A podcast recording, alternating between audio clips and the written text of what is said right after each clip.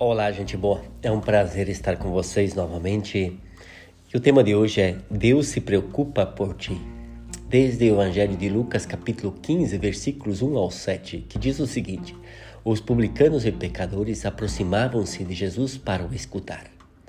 Os fariseus e os mestres da lei criticavam Jesus. Este homem acolhe os pecadores e faz refeição com eles.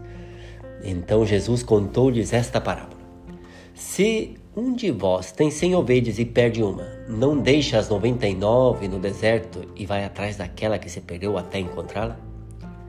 Quando a encontra, coloca nos ombros com alegria e chegando em casa, reúne os amigos e vizinhos e diz: Alegrai-vos comigo, encontrei a minha ovelha que estava perdida.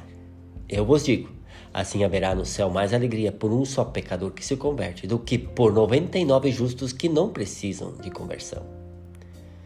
Esse texto que Jesus conta nos faz ressaltar a pergunta: quem dentre vós você é capaz de abandonar as 99 ovelhas para ir atrás daquela que se perdeu no deserto?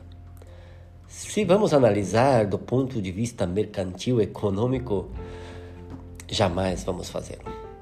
Nós vamos abandonar aquela que se perdeu e vamos continuar com os 99, porque pode ser que se eu vou atrás daquela que se perdeu, eu vou perder as 99.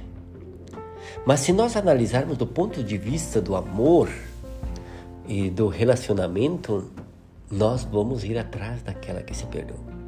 Só imagina um pai e uma mãe que tem um filho perdido no mundo das drogas, não deixará os outros filhos em casa para ir buscá-lo à meia-noite na sarjeta eh, da rua ou onde que ele esteja? Só se pergunta qual dentre vós é capaz de abandonar um filho que está no hospital doente? Não deixará os outros na sua casa com alguém ou até sozinhos e vai até o hospital para ver como está aquele filho que está doente no hospital? A mesma coisa Deus. Deus não se resigna. Deus se preocupa por ti, precisamente por ti que ainda não conhece a beleza do seu amor, por ti que ainda não aceitaste Jesus no centro da sua vida. Tu que não podes vencer o teu pecado, Deus se preocupa por ti. Por ti que talvez ainda não acreditas no amor por causa das coisas más que aconteceram na tua vida. Mas Deus continua preocupando-se por ti. No fundo, você e cada um de nós não é salvo porque somos perfeitos. Somos salvos pela gratuidade. Deus não quer o seu sacrifício porque o Filho dele, Jesus Cristo, já se sacrificou por ti. Por isso Deus se preocupa por ti, quer o seu melhor.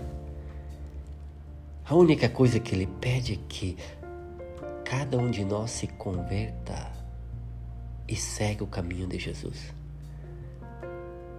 e que nós somos capazes de amar do modo como Deus ama. Deus jamais abandona ninguém. Não te abandona, porque ninguém vai voltar para te resgatar. Saiba que Deus está contigo e se preocupa por ti. E isso faz com que nos dê a alegria pascal. O que Jesus declara: Assim haverá no céu mais alegria por um só pecador que se converte do que por 99 justos que não precisam de conversão.